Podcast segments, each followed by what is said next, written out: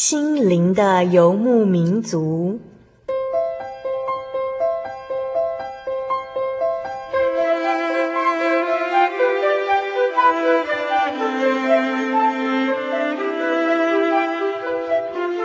在这个谁都不管谁的后现代社会里，每个人的心灵都是游牧民族。成长的过程就是寻找的过程。每一颗漂泊的心灵，其实都在寻找生命的绿洲。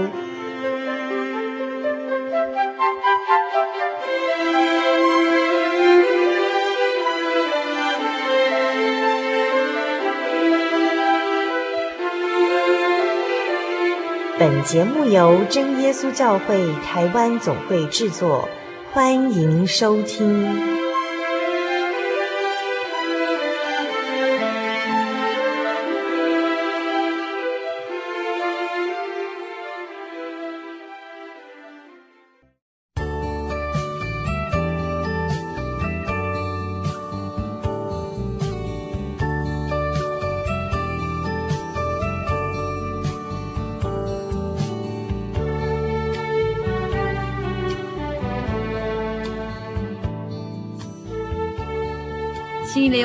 在空中的朋友，大家好，我是佩芝，很高兴一个星期的时间又到了。在今天的节目里啊，我们要播出的单元是“小人物的悲喜”这个单元。我们特别请到一位神学生来到节目中，跟听众朋友们谈谈他是怎么样选择传道人作为他一生职事的这个心路历程。我们特别请到一位王俊忠神学生，那我们先请王弟兄跟大家打一声招呼。各位心灵游牧民族的听众，大家好，我是王俊忠。今天很高兴来到节目当中，跟各位听众来一起分享我怎么样来念神学院的一个心路历程。那我们是不是请王弟兄再跟听众朋友们做一下自我介绍？跟听众朋友们介绍介绍，您是来自哪里？我是属于中南区民雄教会。是小弟姓王，名叫俊忠。呃，是不是先跟听众朋友们介绍一下您的背景？啊，小弟从小是出生在一个基督徒的一个家庭。嗯哼。因为从小弟的阿公那时候就开始来，他那时候就开始信了。是。因为从蔡圣敏长老，嗯哼哼，啊，就那时候从台南接接受到那个福音之后，就回到故乡，嗯、回到民雄，是，那就将这个福音就传给我阿公，是。那所以从我阿公那时候，呃，十二十岁、十九岁、二十岁的时候，那时候就信了，是是。所以信仰到现在差不多七十年了。所以是第三代，我是第三代的一个信徒。对，是是。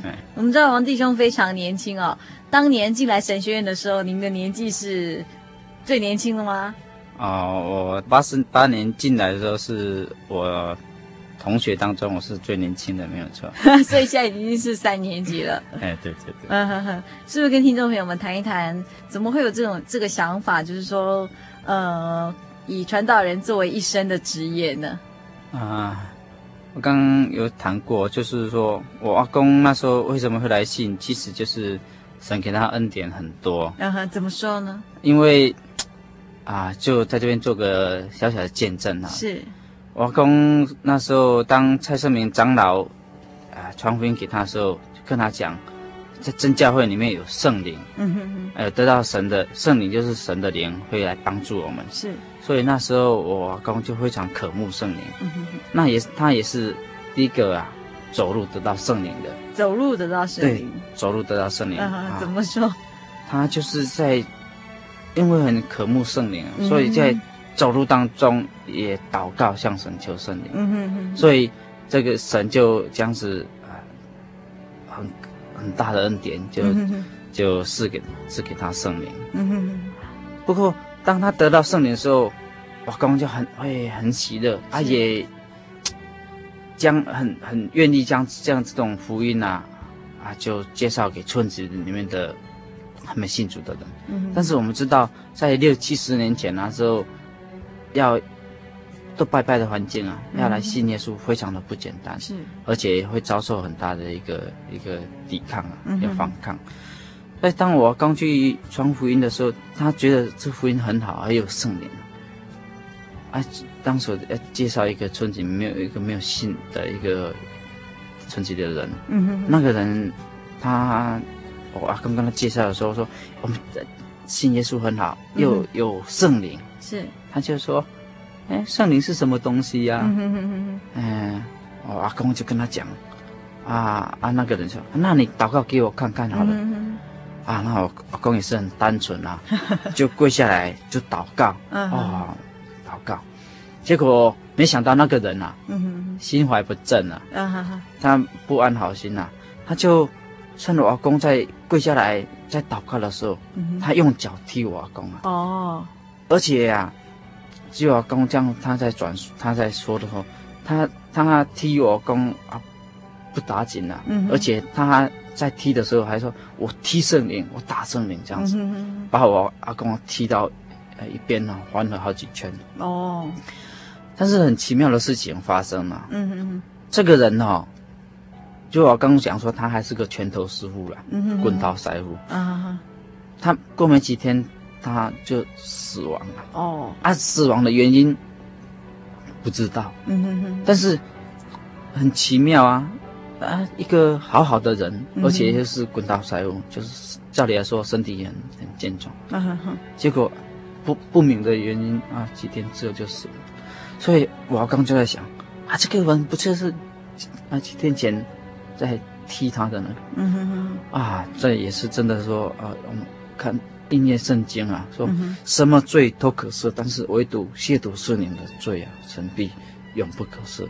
嗯、所以这个也是我公留下来美好的一个见证。嗯哼哼哼，啊，也因为这样子啊。有在这样基督徒的一个信仰当中，嗯哼，啊，神的恩典很多，嗯哼，啊，从我到我爸爸，我爸爸也是从小就受洗啊，是，哎，啊，到我已经第三代，嗯哼哼哼，所以当初会接受这个信仰，就是说，就是您的阿公先接受这个信仰，然后得到圣灵，嗯，然后接下来就是因为有别人亵渎圣灵，然后。嗯呃，让我们也借着这样子看出来，就是真的是有神的存在，嗯、而且呃，绝对不可以亵渎圣灵。对对对，嗯哼哼。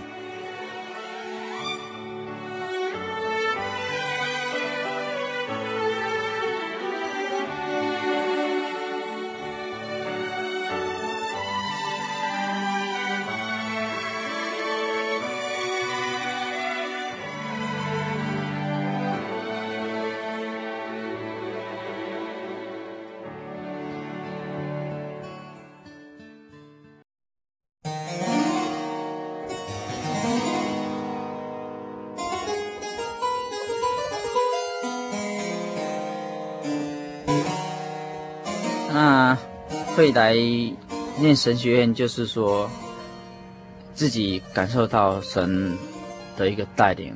是那小弟本身在一个信仰的一个心路、一个经经历当中，也体会到说神给我们的恩典也很多。嗯、比方说，小弟在参加高中联考的时候，就深深体会说，啊，神啊垂听我们的祷告。嗯哼啊。我那时候其实小弟不是很喜欢念书的，是。功课也不是很好，所以在高中高中时联考的时候，嗯。啊，小弟能够顺利考上一所省立的职业学校，嗯哼，虽然不是很好，嗯哼，但是也是出乎大家的意料之外，大家认为说我应该是读个私立的学校而已。嗯啊，所以小弟能够这样子很顺利的哦，没有重考就考上。嗯哼。那其实那时候是小弟呃会体验神啊垂听我们祷告一个在生命当中一个很重要的一个体验。可不可以说是第一次，就是说觉得呃真正体验到神垂听你的祷告？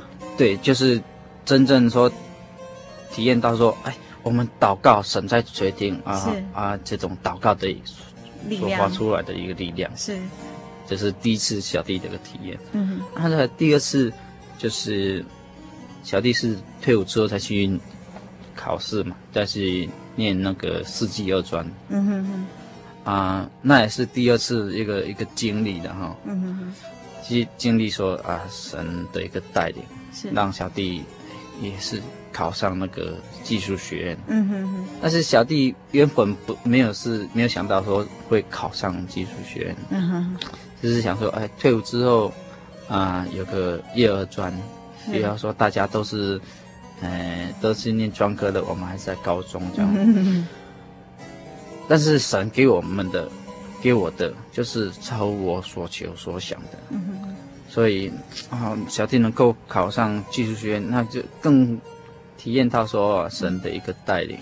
尤其您考呃四技二专的时候，那个时候是八十八十年还是八十一年？我是八十年退伍啊，所以八十年十一月退伍之后。是八十一年，诶、欸，参加考试的时候，那个时候的四技二专应该没有像现在这么多学校可以考。对，我那时候念的那个技术学院是改制后的第二年了。哦，嗯，然后本来屏东技术院它的前身是屏东农专，对，是，但是它改制的第二年，所以嗯，还不是很普遍呢。所以那个时候选择也少，呃，相对的也不好考。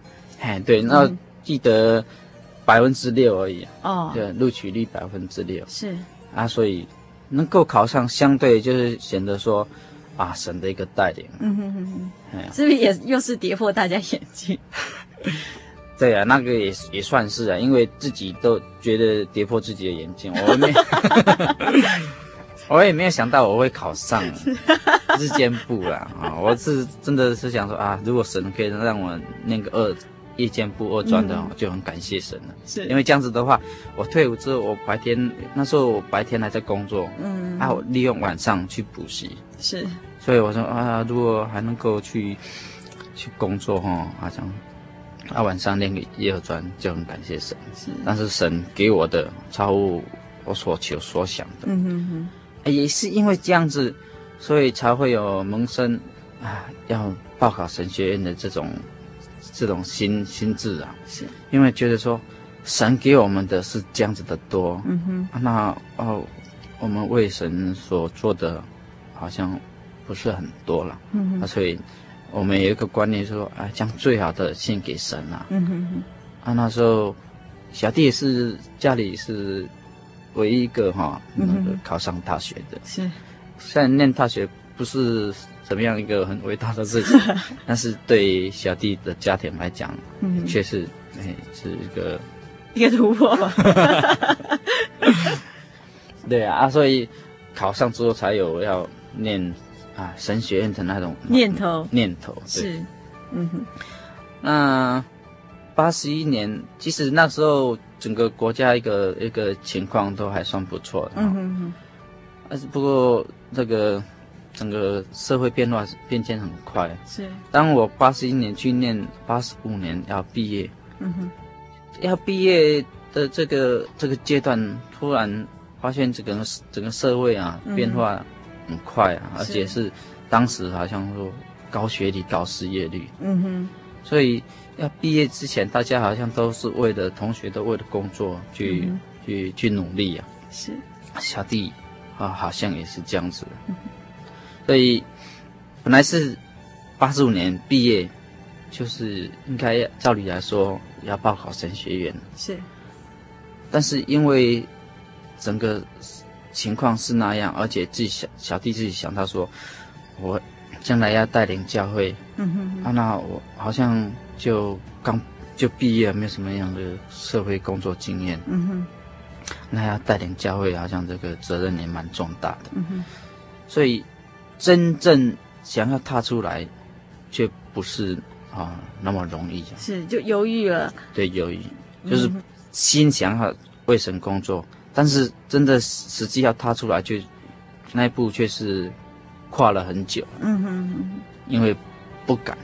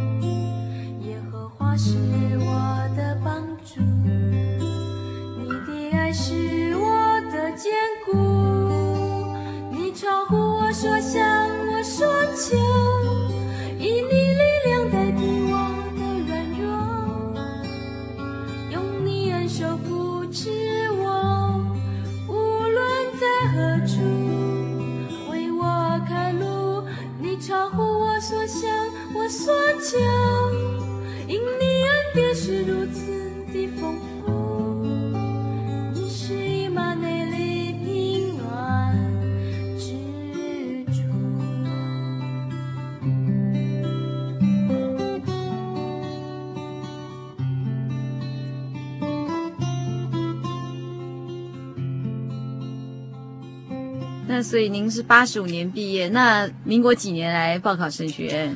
我是一直延宕到八十八年那时候才来报名神学院。是这三年之中是发生什么事？这三年当中，其实我一直每年到五六月都一直在挣扎，是因为自己心里已经跟神讲说，将来要来报考神学院。嗯哼哼。但是又会害怕，不敢踏出来，嗯、所以每年的这个报考神学院的这个季节就是五六月。心里就在那边交战，在那边挣扎。嗯，所以我八十五年毕业那一年，其实我有来参加神训班，就是说那个真耶稣教会办的大专组的短期神训班。哎，对，就是暑假为期一个月。哎，对对，那时候我也来参加神训班，甚至在参加神训班的一个过程当中，嗯哼哼啊，长子传道也在勉励说啊，现在教会。这个缺少传道工人，嗯哼哼，需要更多有志的青年出来为神工作。但是虽然自己听在心里，觉得对，真的是教会需要工人，自己也这样子跟神讲，嗯哼，应该要出来为神工作。是，但是却是不敢踏出来，嗯哼，因为觉得说传道这条路啊是一生的，是，而且它不像一般的工作，可以说啊。不好再换，对，做不习惯。嘿，这个不是这样子，所以小弟就就非常的慎重，嗯哼哼，就考虑到自己真的是能够胜任啊，能够适合我才来走这条路，嗯哼哼。所以这当这三年当中，几乎都是这样子在在挣扎了，嗯哼哼。感谢神，或许这也是一个神的一个带领啊，神的时候还没有满足。嗯我当我八十五年毕业，我先去工作。嗯哼，我觉得我我没有没有这个社会经验。嗯哼，啊，我要带领教会很多都相当有经验的啊的这些信徒。嗯哼，我觉得年轻小伙子可能没有办法去来带领他们。嗯哼，我先去工作。我毕业之后，我先在台塑南亚。嗯哼哼，在嘉义新港厂那边工作。十一月去工作，到了隔年那个。过年完之后，工作差不多四个月之后，我又换工作，是。就又到台北去大雅百货，他们当楼管，嗯哼哼，啊那个当楼管就跟自己本身的科系比较相关呢，嗯哼，呃就是企业管理方面，是，啊就会在啊那些专柜的的小姐啊，每天。楼管就是管管理专柜小姐嘛，哎有专柜小姐，还有这整个这个。那个楼层卖场的一个营业状况是啊，整个摆设你要负责。嗯哼哼。啊，当然我们是一个一个 team 嘛，还有上区的组长，还有还有主任呐。是。但是就是一个就是等于啊，也算主管级就对。啊，虽然在台北那样，每天都是在。百货公司，哎呦，穿着西装笔挺，是，好像好像很对对，好像很体面，真的。但是事实上，其实还是不不是很适应呢。哦，因为小弟也是啊，乡下出生的嘛，在台北工作，好像就觉得啊比较没有根的感觉。是，哎，好像住在台北，啊，那脚步又很快，不习惯吗？哎，不是很习惯。啊，所以。这样子工作，呃，在台北，然后从三月就开始工作。嗯哼。啊，到了五六月，啊，也是神学院报考的时候，啊，那时候 就又在挣扎，是，所以挣扎的时候，那时候想到，而且自己有一个一个好好朋友，也是主内的同龄，是，就是林恩师弟兄，嗯哼，啊，他现在是安利为传道，是，今年已经啊分派到那个高雄的举光，还有台南的南门教会，嗯哼，那时候我就找他，找他谈，说我有这样子这个这个心智，嗯哼，结果恰巧不巧，我不晓得他。他也说哦，他很他也要报名神学院。是，他说这样子好，那我们就可以一起来报名神学院。嗯哼。但是，我只是跟他讲说，我有这样子这个心智啊。嗯哼哼。然后我没想到他比我更早准备啊。是。所以他已经准备好，所以他在八十六年他就来报名神学院。嗯哼。反而我跟他，我找他，我要他，我。都没有来报名，所以他常常笑我说啊，都当神学院的逃兵，逃了逃了几年之后才进来。嗯、本来我们是同学，是结果我进来的时候他是三年级啊，所以变成他是我的学长。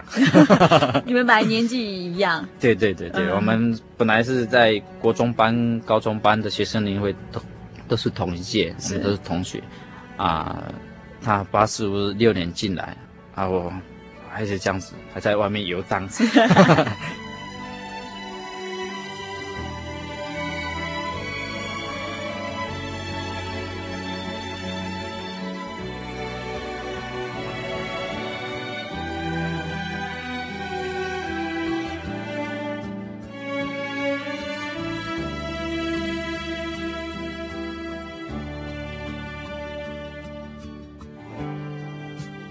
后来有一个机会啊，在八十六年九月的时候啊，跟刚好家父跟我讲说，故乡就是嘉义大林镇啊，有个南华管理学院，现在的南华大学，那里有个工作缺，啊，说看我要不要回来。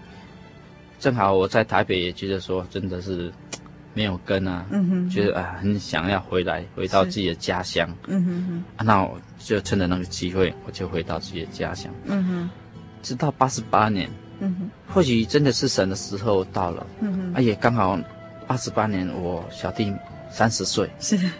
三十岁，我觉得这是真的是人生一个一个一个阶段阶段了哈。孔子他还讲啊，十五志于学，三十而立啊，嗯哼，啊就就哎对啊，自己也到了三十岁这个阶段，是。啊，因为在学校一年多，嗯哼，啊所以比较多的时间可以静下来，是。啊，就看了一些书啊，看圣经啊，而、嗯、且、啊、是看中国的四书啊。是，啊，像是看书的时候，就是孔子他讲三十而立，他自己会想到自己。嗯哼，我三十，那我立了没有？嗯哼，啊，又看圣经，啊，看圣经，哇，约瑟他三十岁就当宰相，宰相是。啊，大卫他三十岁就就当王。嗯哼，而且主耶稣基督他也三十岁就出来传天国的福音。是，而且想想自己。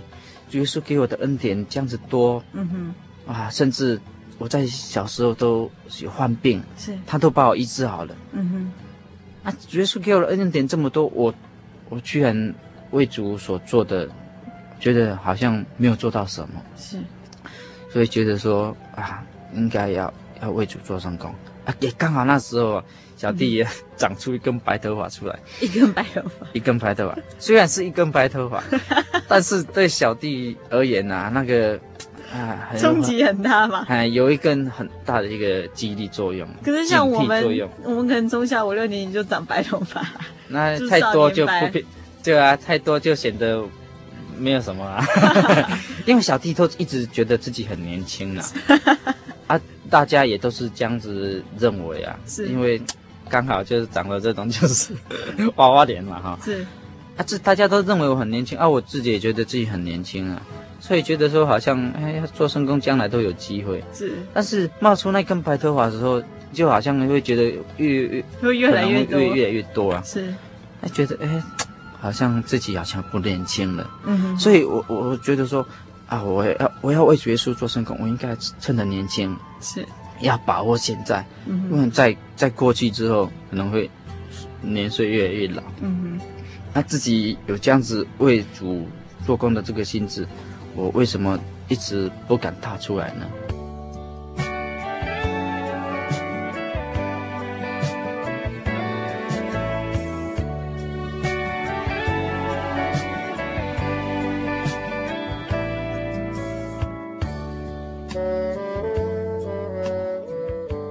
当时啊，小弟一直都不敢踏出来。嗯哼。但是在三十岁的时候，那时候小弟突然也不晓得怎样，是神的带领，让小弟的心突然比较开阔。嗯哼。就是说，诶，我我为什么都不踏出来呢？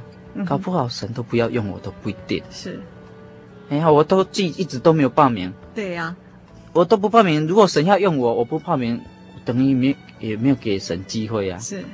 啊，搞不好神不要用我，那我一每年都是在这样子在挣扎。嗯哼。对自己也是一种，好像这个做无谓的挣扎而已。是。所以那时候，哎，小弟的心一开朗。嗯哼。啊，开了之后就，哎，我应该报名。嗯。让神来决定，而且要趁着年轻。嗯哼。所以那时候小弟说，那是我。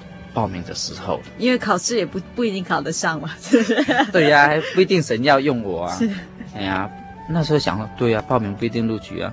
那如果神不要用我的话，那我也可以了了这个心愿的、啊。是，我也不用每年就在那边，到底要不要来报名神学院，在那边一直挣扎。嗯哼，啊，由神来决定。是，嗯哼，神如果要用我，那就全心全意来为主所用。是，那如果神说觉得我。在地方教会比较适合，那我在地方教会也可以为神做服侍的工作，嗯哼嗯哼，所以就这样子啊，小弟就来八十八年就报名神学院，是啊，这样子报名神学院，本来是想说啊，一切由神来决定嘛，嗯、啊，所以可能嗯，好像就变成突然没有什么压力啊，反正要不要都是神决定的，但是。啊，神的带领很奇妙啊。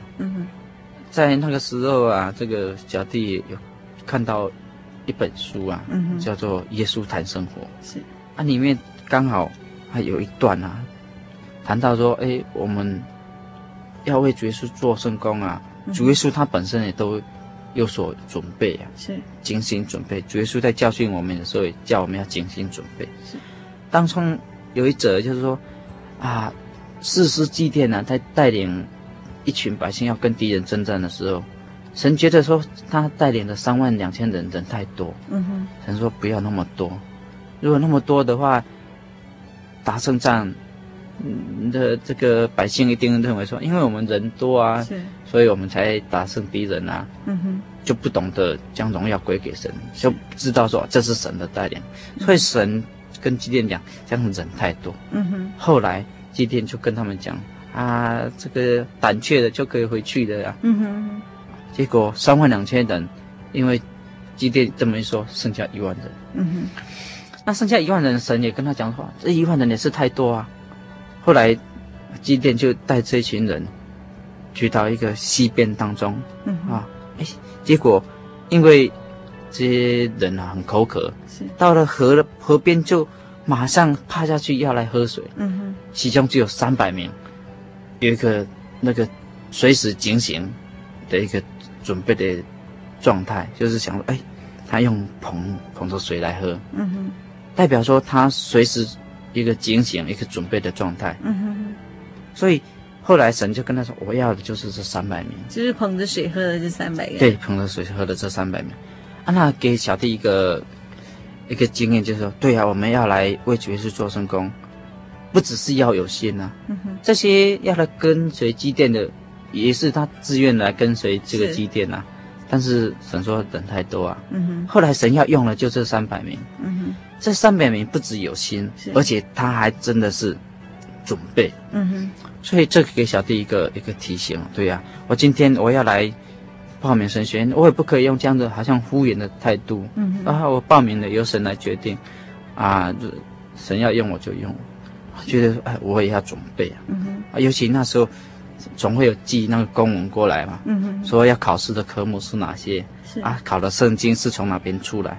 啊，说要从这个初中几班的教材，嗯，啊来出，那小弟就去找初中几班的教材来看一看。本来小弟都认为说，哎。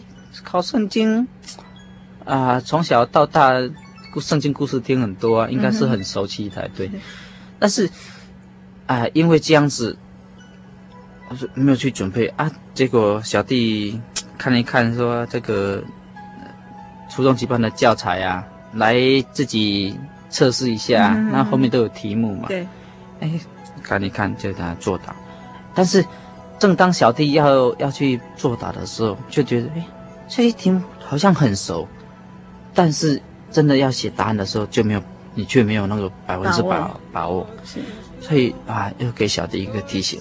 对呀、啊，小弟认为对圣经很熟，其实还是不熟。嗯哼哼。所以啊，对呀、啊，那我这样子怎么可以来有办法来啊考试啊？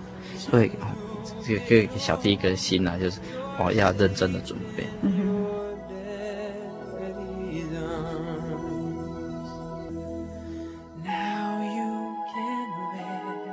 小弟就那时候就比较用心的来准备神学院的考试。嗯哼哼。啊，感谢神呐！啊，也因为小弟的用心，那才让小弟录取。不过当中，其实我要报名神学院的时候，在八十八年我要报名神学院的时候啊，嗯、本来我都没有想到说我我父亲不答应，嗯哼，因为之前在提的时候都没有都没有听到说他反对的声音。是，但是后来八十八年我要我我要报名的时候。我父亲确实不答应。嗯哼，或许或许是我在学校已经待了两年了啊，又在家里又又很近，他觉得啊学校的工作很好啊，比较轻松啊，那你干嘛要去念神学院？要干嘛要去当传道？那个工作那么累。嗯哼，所以或许他还是为我好了。但是因为我觉得说啊，同样是付出在学校，跟。将自己所得的奉献给神，我觉得这个献给神这个意义、价值啊，是更胜于在学校。是，因为神给我们的是那么多。嗯哼哼。但是啊，我就就将自己的一生奉献在学校，我觉得那愧对神的恩典。嗯、所以小弟就是心里已经决定说，我一定要报名神学院。是。结果。我父亲确实不答应，他他他不愿意盖章啊。嗯哼。但是，我觉得神的带领也是很奇妙。嗯哼。我要找他签名盖章，他不盖章，结果他隔天呐、啊。嗯哼。隔天，我我爸每天都会去割竹笋。是。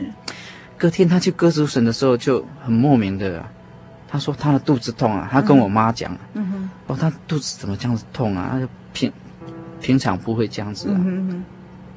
在讲的当中，他也有提到说，啊，昨天晚上哦，阿东都叫我，他说他要报名神学院，嗯、叫我帮他盖章。是，啊，我我我说不答应，不晓得是不是这个缘故了。嗯、那我妈就跟他讲啊，还有问题啊，啊，你哈、哦，这不好一个大新郎哦，就可能神不高兴。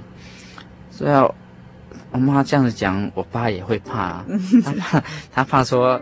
如果真的是神的意思的话，他这样子阻挡，他会怕，嗯，所以他就将印章啊，就交给我妈，好意思就是答应，愿意答应我来报考神学院，嗯，啊，所以啊，这中间也是这样这个插曲啊，而且更让我小弟觉得说啊，真的是神啊的一个旨意很明显，嗯哼，神要用我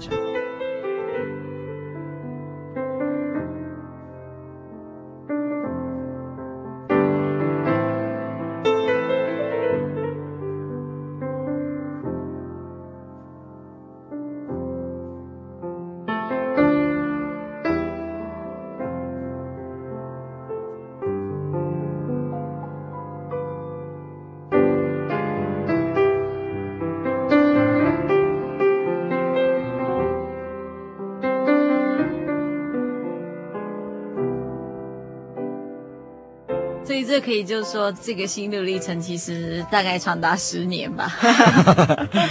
啊，对呀、啊，嗯，从八十一年对到八十八年，八八十八年对，对七年七八年的时间，嗯、对。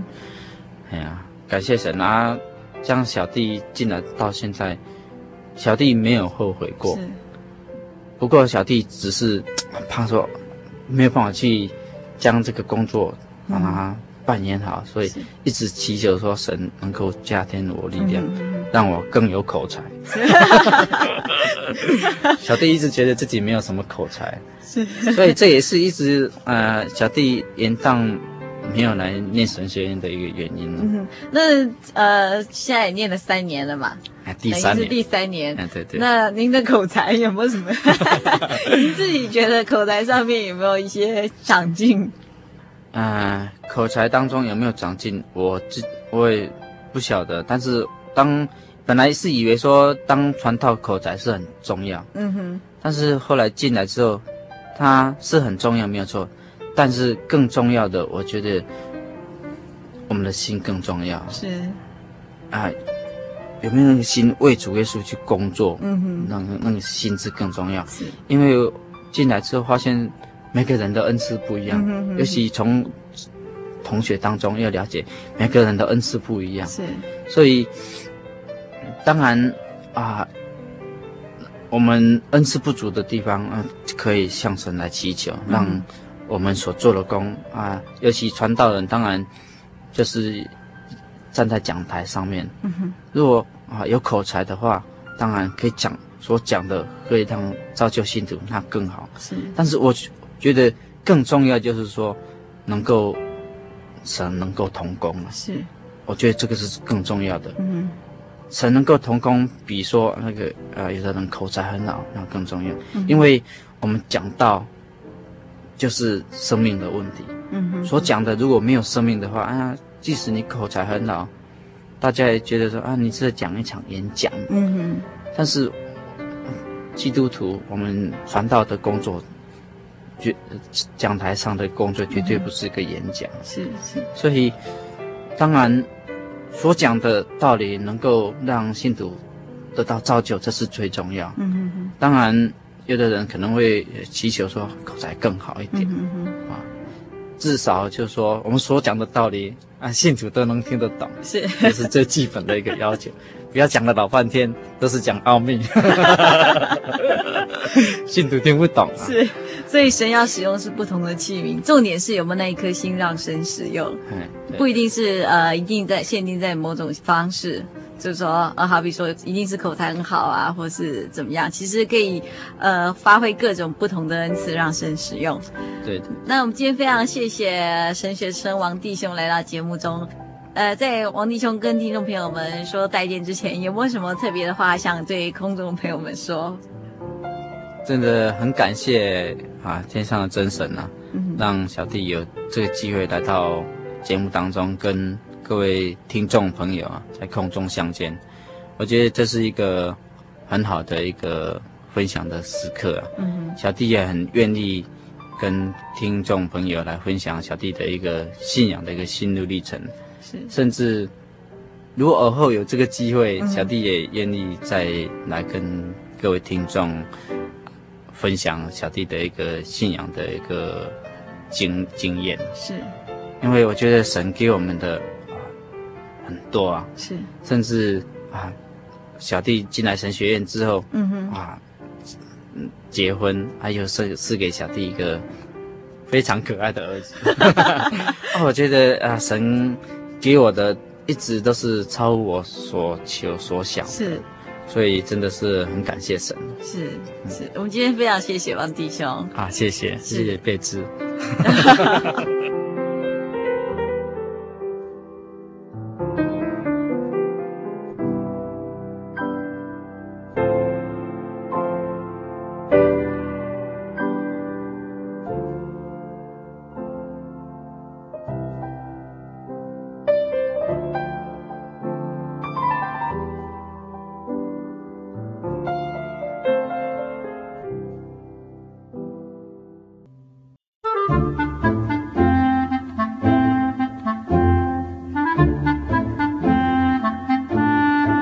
圣经是世界最畅销，也是翻译本最多的书。许多人因为这本书改变了他的价值观。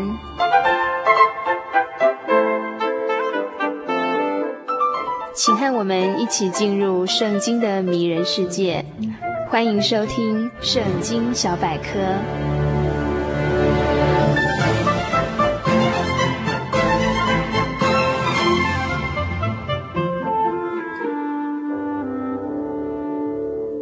亲爱的朋友，大家平安，欢迎您继续收听《圣经小百科》这个单元。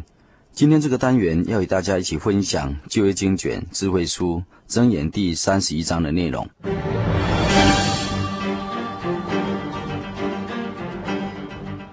本章箴言是智慧书箴言这部经卷的最后一章。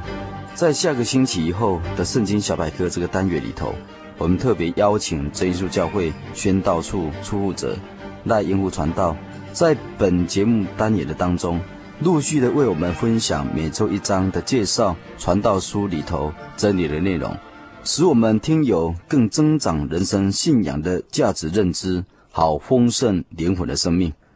现在我们就来介绍箴言第三十一章的内容。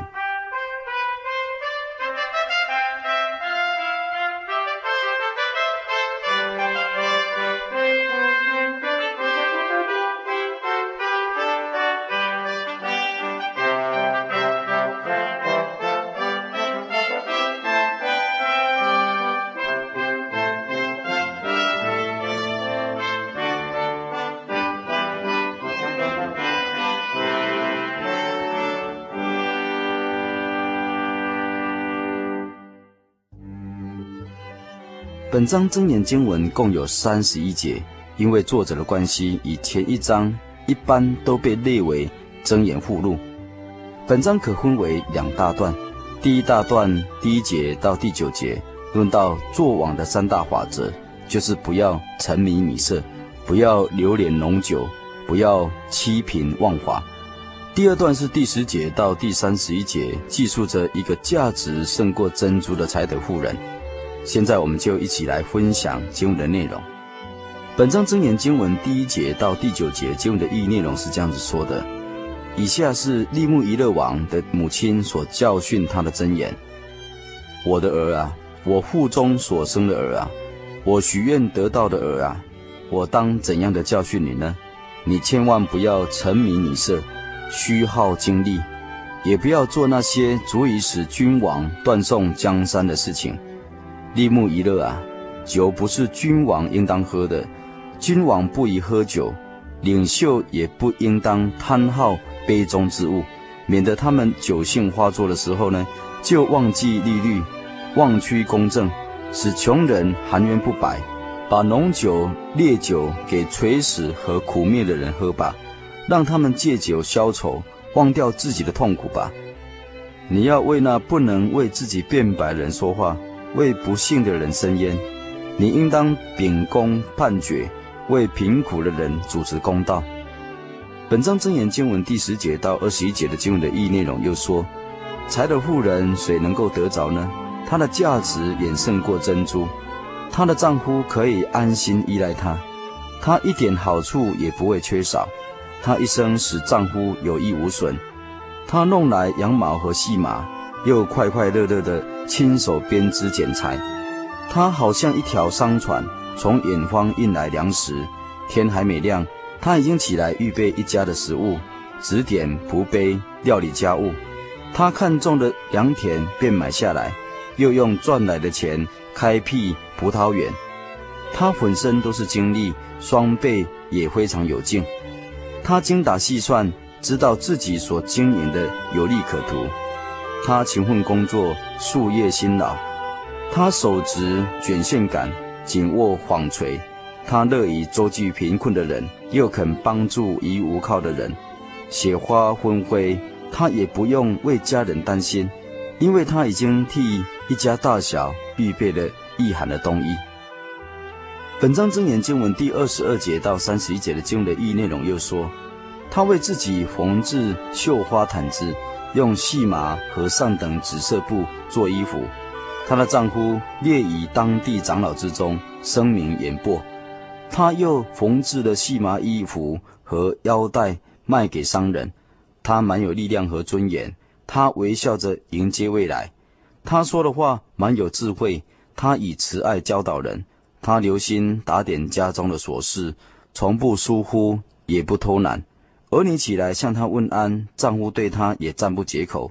她说：“世上有很多娴熟能干的女子，但你却是最好的一个了。姿色是虚幻的，美丽也是泡影。唯有敬畏主的妇人才配得称赞，应当让她享受自己亲手操劳所得的成果，愿她的美德备受众人的尊荣。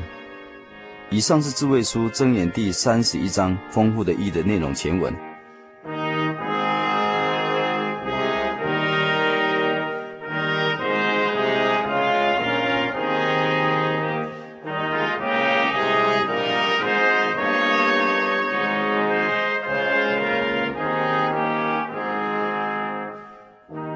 在本章第一段论到何以的君王中，利木伊勒王究竟是谁呢？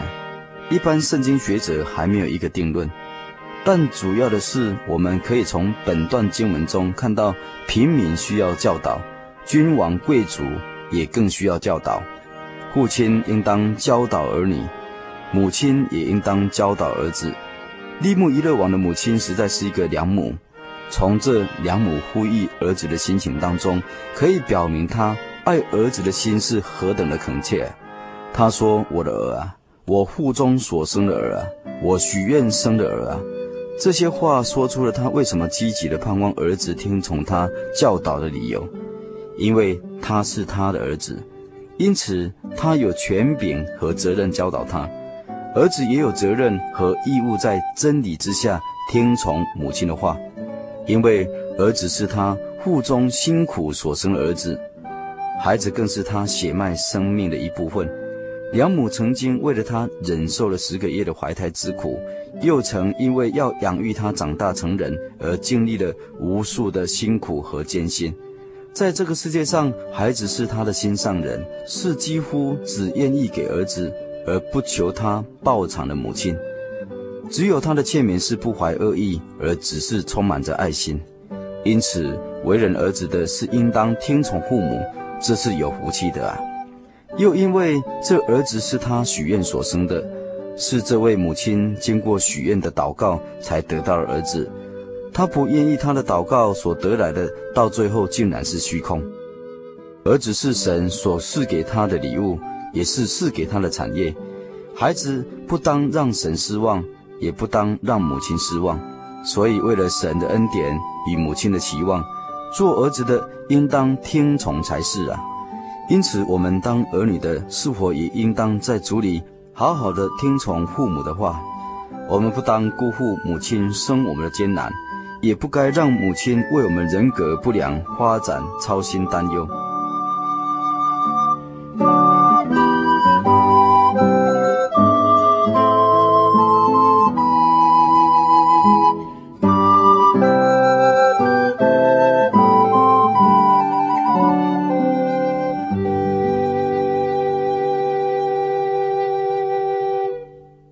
本章箴言中，王的母亲教导做君王的要防备的三大禁忌是：第一，君王不要沉迷女色，精力当用在他治理国家和人民百姓，而不是消耗在放纵肉体的情欲之中。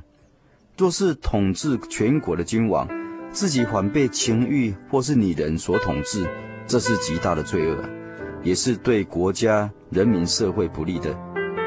旧约圣经历史记载，以色列中合神心意的人，百姓的好王大卫获得胜利、国泰民安之后，竟然失败在自己的情欲之下。这个消息带给全国有何等大的震撼，而且又为自己和全国所带来的灾难，真是难以估算了。美国总统克林顿绯闻不断，对自己和家人，甚至整个国家。国际社会造成极大的心灵灾难和污染，让古今多少类似的见解，时时的向我们发出大声的警告吧。第二，君王不要贪杯好酒，因酒能使君王忘记并抛弃神的律例、真理和国法，会颠倒是非，行为准则被弯曲，带着冠冕的头昏迷失常。酒只对两种人或许暂时有用。一种是将被处死的罪犯，一种是苦恼的人。当主耶稣被钉十架的时候，丁丁拿苦胆调和的酒给主耶稣喝，他尝了以后，他不肯喝，因为他自己并不是犯罪，而是甘心为罪人舍命的万王之王。第三是君王不要欺贫枉法。君王领袖的天职是为哑巴开口，也就是为人民说话，为孤独的伸冤，为弱小的伸张正义，按公义判断，为社会公义而努力，为困苦和穷乏者辩屈，为穷人大众谋幸福。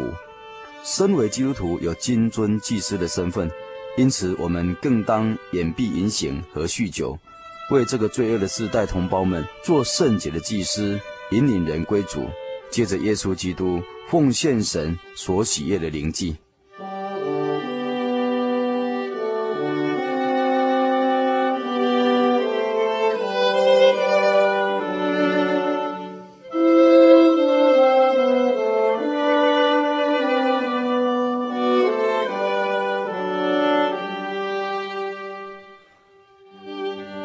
在本章第二大段，恰如其分地描写一位价值胜过珍珠的才德妇人。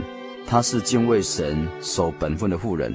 她的才德有如黑暗的现世代婚姻中闪亮上好的黑夜明珠。在《后汉书》曹大家班昭所作的礼戒当中提到：“你有四德，一是妇德，二是妇言，三是妇容，四妇功。”四德也称为四行，注释中曾提到，妇德是指着贞顺，妇言是指着辞令，妇容是指着婉绵，也就是柔顺的意思，妇功是指着丝麻、纺线、纺织的意思。在本章中，这位才德的妇人，她的四行都堪为全天下女子的楷模。从本章箴言中可以看出，她的妇德，他善于相夫教子。也善于待人接物，他的护工呢，也包括农啊、工啊、商啊和家务事，样样都能够殷勤地做。所谓六日劳碌工作，第七日守安息日，这就是他勤劳的写照，勤俭持家的美誉，在他的身上可以说是当之无愧啊。而他的护容呢，他使全家人都有高尚仪容风度。而且他进一步的以能力和威仪来作为他无形且胜过有形的华美衣服。他知道艳丽是虚假，美容是虚浮，唯独敬畏真神的妇女必得神与人的称赞。所以他的妇容都带有耶和华真神的荣耀。再说他的妇言，他开口就有智慧，他舌头上有仁慈的法则。单单这一句话，已经足以表明他怎样常常以口舌言语来容神益人了。本章第十节到第三十一节的这段经文里头，先是说到才德的妇人有谁能够得着呢？而结论又说才德的女子很多，唯独你超过一切。这意味着才德的妇人的美意最大的部分的原因在于她敬畏真神。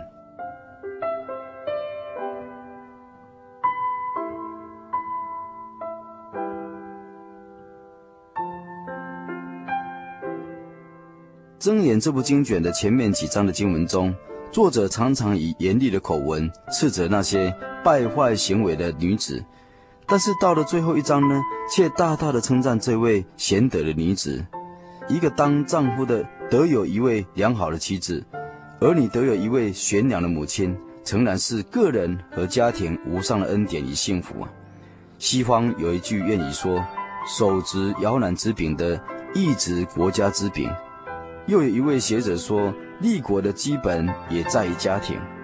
善于治家的女子，比那能够治国的男子更为有福。这个结论很有意义。不过最重要，一定要有敬畏神和信靠神的虔诚的心哦。现在我们一起来向天上的神祷告，奉主耶稣圣名祷告，昔在，今在。以后永在的全能者耶稣基督，我们感谢赞美你的圣名，因你是独一的创造主，也是我们人类的救赎主，权柄、能力、智慧、尊荣都属乎你，在天上没有人能比你，在地上更是无人能比。主啊，感谢你赐下宝贵的箴言，供应我们无知的心灵，使我们内心充实起来。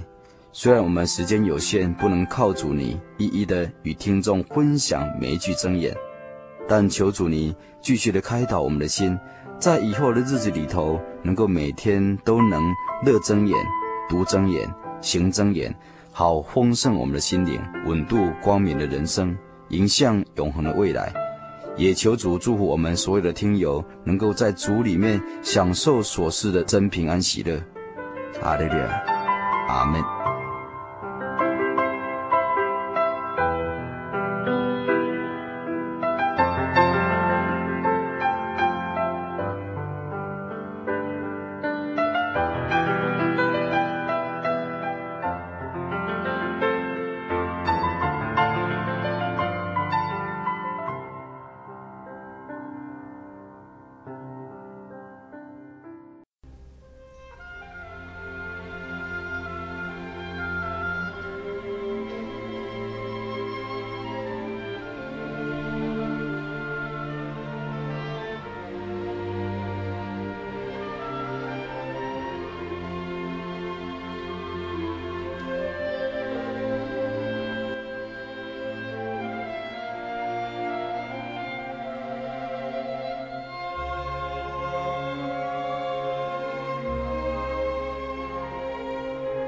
Hello，亲爱的听众朋友，您现在收听的是心灵的游牧民族华语福音广播节目。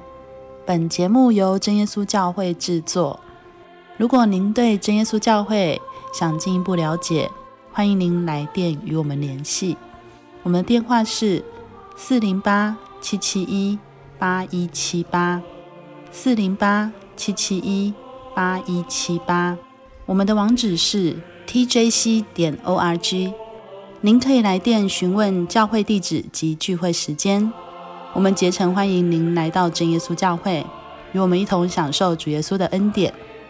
再次提醒您，我们的电话是四零八七七一八一七八。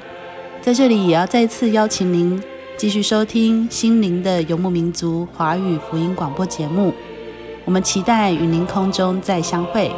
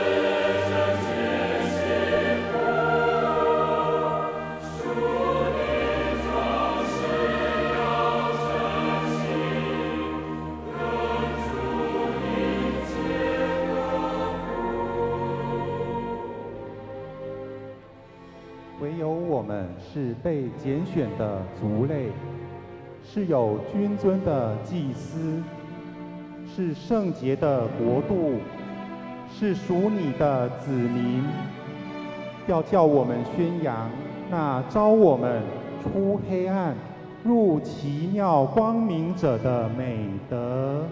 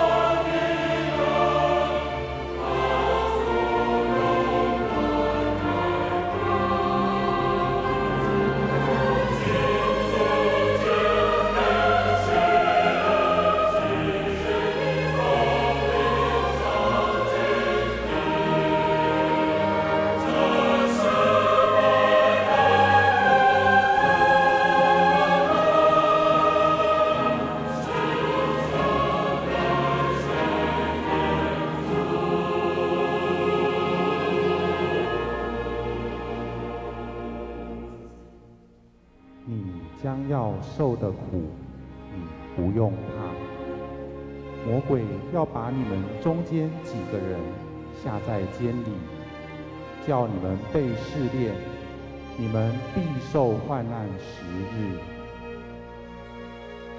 你务要至死忠心，我就赐给你那生命的冠冕。